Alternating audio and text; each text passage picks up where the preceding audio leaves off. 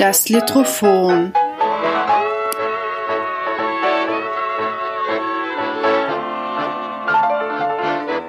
Der Mikropodcast über Literatur in und aus Österreich.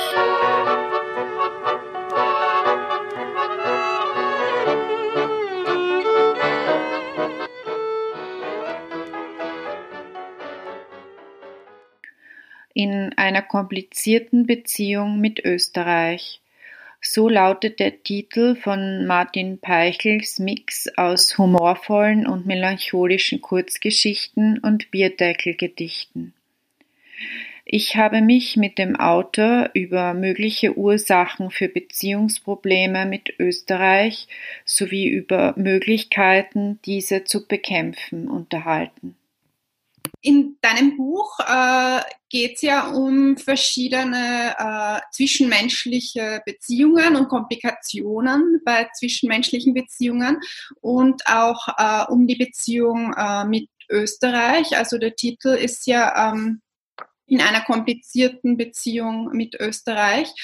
Ähm, was macht denn äh, die Beziehung mit Österreich so kompliziert? Also ja, es geht um es geht um komplizierte Beziehungen im Buch, aber es geht auch um äh, ungesunde, toxische äh, Romantikvorstellungen beziehungsweise ähm, problematische Vorstellungen davon, was, was Romantik ist und in weiterer Folge, was Beziehungen überhaupt sind oder wie man Beziehungen lebt. Und das war ein ganz großes Thema für das Projekt, für mich. Und das Ganze spielt vor der Kulisse Österreich. Und es ist auch der, der Untergrund, wenn man so will, auf dem das Ganze äh, mhm. äh, stattfindet, auf dem das ausgetragen wird, auf dem diese verschiedenen Beziehungskonstellationen ausgetragen werden. Und natürlich müssen sie die Protagonistinnen und Protagonisten in dem Buch dann entsprechend mit den gesellschaftspolitischen Bedingungen in Österreich auseinandersetzen. Ähm, und da ist es halt so, dass in Österreich Themen wie Alltagsrassismus äh, vorhanden sind. Ja, das sind so, das sind Garnigkeiten wie zum Beispiel, dass viele Österreicherinnen und Österreicher einfach so tun, als könnte man äh, Namen in dem Moment, wo sie ein bisschen ausländisch klingen, einfach nicht richtig aussprechen. Oder es wäre so schwierig, diese Namen zu lernen, die, den Namen des, des Nachbarn. Sobald der irgendwie aus Ex-Jugoslawien jemand ist, dann ist es schon schwierig mit dem Itch und, und so weiter. Und wo tut man das Hatschek hin? Hm, die gleichen Personen schaffen es aber ganz problemlos, alle Game of Thrones Charaktere richtig auszusprechen und, und, und tun so, als wäre äh, Daenerys Targaryen das Normalste, aber der äh, sozusagen der kroatische Nachbar, die kroatische Nachbarin ist, ist ganz schwierig, da tut man sich auf einmal schwer. Ähm, und solche, solche oberflächlichen äh, Rassismen äh, oder auch äh, Sexismen, ja, ich denke jedes Mal, wenn in Österreich äh, eine Gender-Debatte irgendwie passiert, wie, mit, wie, mit wie große Vehemenz da sich manche Parteien oder Bevölkerungsgruppen gegen, gegen jegliche Form des Genderns wehren. Das ist schon ziemlich ähm, erstaunlich, was da für Energie freigesetzt wird. Ähm, im, äh, das sozusagen, also wird so getan, als wäre Gendersternchen der, das Ende von jeglicher Lesbarkeit und Verständlichkeit. Gleichzeitig haben wir ein Land, wo, glaube ich, bei jedem Online-Formular, das ich ausfülle in letzter Zeit, gibt es ein Dropdown-Menü, wo ich alle meine Titel anführen kann.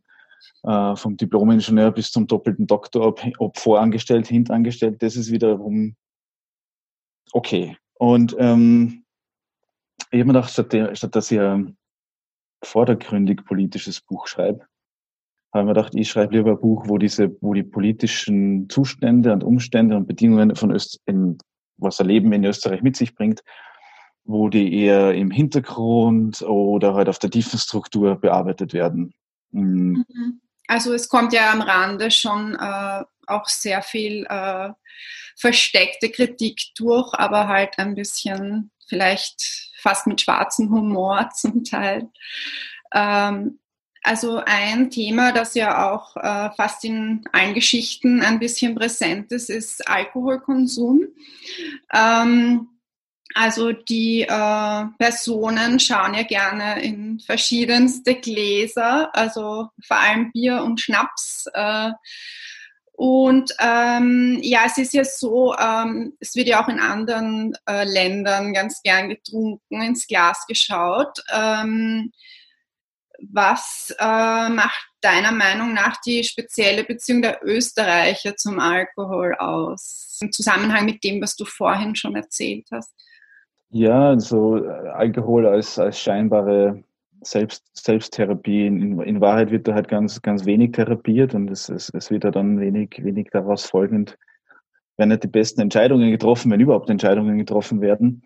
Und das ist ja so eine Nebenwirkung von Alkohol, dass, ähm, also eine Nebenwirkung, er hilft halt zu verdrängen, er hilft Sachen aufzuschieben, er hilft Gefühle zu betäuben. Gleichzeitig vergeht im betrunkenen Zustand auch die, auch die Zeit ganz anders. Äh, man hat das Gefühl, also man redet irgendwie mehr, man kommt zu irgendwelchen Erkenntnissen im Rauschzustand. Äh, bei nüchterner Betrachtung am nächsten Tag sind diese ganzen großen Durchbrüche aber irgendwie schon wieder entweder an tatsächlich äh, abhanden gekommen oder waren gar keine Durch Durchbrüche. Mhm. Mhm. Kommt auch vor, dass in der österreichischen Literatur und auch Musik Alkohol ja auch sehr romantisiert wird. Ja, absolut. Und das äh, also Österreich ist, ist, ist nicht das erste und nicht das letzte Land, das einem einfällt bei, bei einer Trinkkultur oder, oder bei, beim, beim, äh, bei einer hohen Toleranz für Alkoholkrankheit äh, und ihre Auswirkungen. Ähm, ich habe erst vor kurzem irgendwie einen Podcast, äh, in einem Podcast darüber gehört, dass Südafrika hat beschlossen, parallel zum Lockdown auch ein Alkoholverbot einzuführen und mhm. das hat zu einem richtigen Moonshining-Boom dann geführt in Südafrika, weil die Menschen natürlich Wege gefunden haben, den, zu, ihrem Rausch zu kommen. Mhm. Und ich glaube, in Österreich ist eben, du hast es, ja richtig, du hast es richtig gesagt, der wird, der wird romantisiert. Ähm, da wird auch es ist so verknüpft mit einer so einer scheinbar großen österreichischen Qualität der, der Gemütlichkeit und der Gelassenheit. Äh, dieses, dieses sprichwörtliche sich, sich zusammensaufen, das kommt ja nicht von irgendwoher, er hat sowas, sowas Verbindendes. Und hm, das fängt im Teenageralter an, aber es geht noch darüber hinaus. Wir, wir erzählen uns gegenseitig die, die Geschichten von unseren ärgsten Räuschen äh, als wären das antike Heldenmythen, die wir da sozusagen weitererzählen. Es hat, es ist, es hat was, mh, hm, das Trinken und seine Folgen und der Exzess, die werden romantisiert, die werden glorifiziert und, äh, und eben mit so einer Gemütlichkeit und mit einer Gelassenheit und mit einer Entspanntheit gleichgesetzt, während parallel und zeitgleich ignoriert wird, sozusagen, wie viel Schaden dieser extrem, äh, extrem äh, charmante Umgang mit dem Alkohol und mit dem Alltagstrinken sozusagen nach, nach sich zieht für Gesundheit, für, für die eigene Person, für Familie, für Freunde. Und diese Verharmlosung, die manifestiert sich ja schon auch im Österreichischen als, als Sprache. Wenn man das österreichische Deutsch sich genauer anschaut, ja, wir trinken ein Krügerl, wir trinken ein Achterl, wir trinken ein Stamperl. Ähm, wir haben diese ganzen Verniedlichungsformen, diese ganzen Verniedlichungsformen und da passiert auch schon die Verharmlosung dessen, was da dahinter steckt, dass ja da ähm, ja was Schädliches mit einhergeht. Und da sind wir wieder bei dem, was, was sozusagen so ein grundlegendes Thema war für mich bei dem Buch, ist das Entlarven von Konventionen oder in dem Fall Sprachkonventionen, die, die was, was, die verharmlosen und die Verharmlosung führt in weiterer Folge eben dazu, dass, dass diese Sachen überhaupt möglich sind, dass man eben, dass eben toxische Beziehungen ein Ding sind, dass, dass es problematische Vorstellungen von dem gibt, was ist männlich, was ist nicht männlich, dass wir eben Alltagsalkoholismus als großes Problem haben. Das hat auch damit zu tun, eben wie wir als Gesellschaft dazu stehen, aber natürlich auch, wie wir uns sprachlich irgendwie positionieren und abgrenzen dazu. Mhm. Ja, und das Glas, das steht ja dann auf einem äh, Bierdeckel und äh, du schreibst ja auch Bierdeckel-Gedichte. Also es gibt ja auch im Buch einige davon. Mhm. Äh, wie ist es denn dazu gekommen? Die ursprüngliche Idee dazu, das war um, um 2015 herum. Also die gibt es schon, die gibt's schon ein paar Jahre, die Texte auf Bierdeckeln. Wobei ich nie behaupten würde, dass ich derjenige bin, der das, der das erfunden hat. Da hat sicher, also da war es ja, dass schon vorher Leute drauf geschrieben haben, ob jetzt bewusst oder unbewusst, also oder als Nebeneffekt, völlig egal. Und ähm, 2015, 2016, das, ist, das waren so diese ersten Schreibanfänge oder wie, wie ich da angefangen habe im Schreiben. Und da habe ich hauptsächlich geschrieben äh, auf Twitter und das waren halt kurz und kürzes Texte. Und da hat sich der Bierdeckel als Medium hat sich dann natürlich perfekt angeboten. Aufgrund der Begrenztheit des Mediums geht sich da nicht so viel Text aus. Und ähm, dann habe ich mit mehreren verschiedenen gestalterischen Zugängen experimentiert, bis, bis die jetzige Form, die im Buch zu finden ist, übrig geblieben ist. Also meistens, also fast 100 Prozent der Fälle ein Vierzeiler mit schwarzen, roten Edding auf, auf vom Bierdeckel geschrieben, die allesamt so, die Texte sind allesamt so angesiedelt an der Grenze zwischen tragisch und komisch, beziehungsweise an der Grenze zwischen romantisch und toxisch. Das ist so das, das, der gemeinsame Nenner zwischen diesen Texten.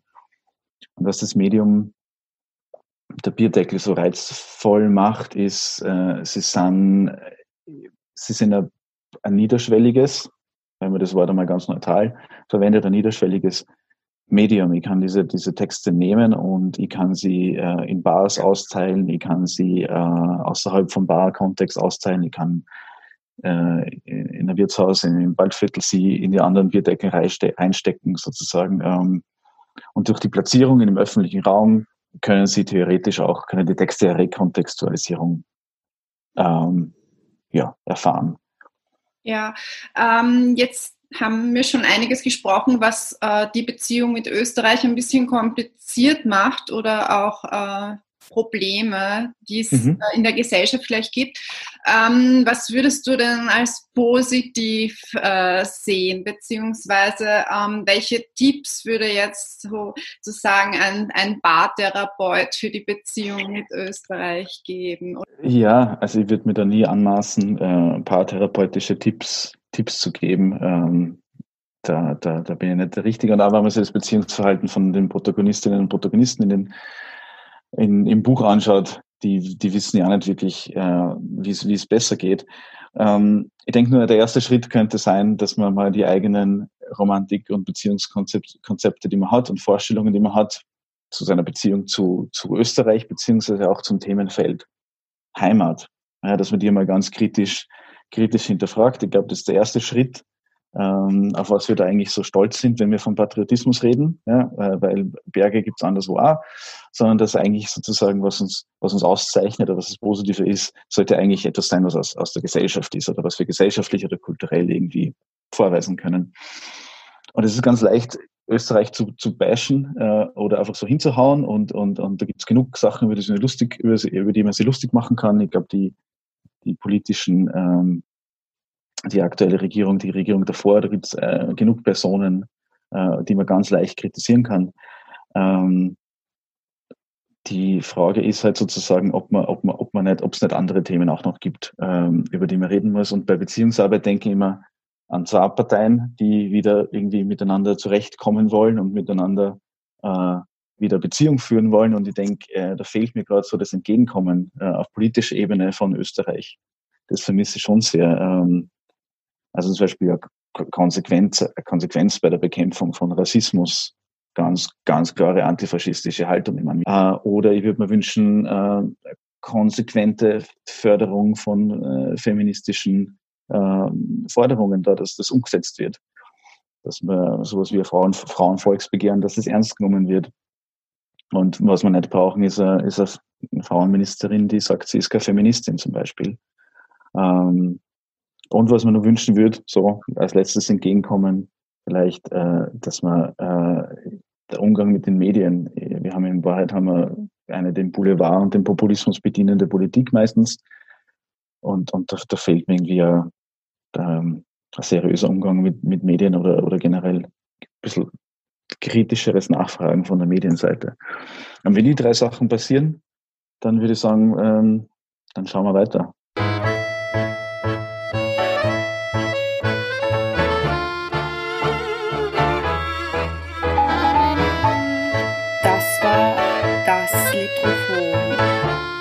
Barbara Seidel im Gespräch mit Martin Peichel.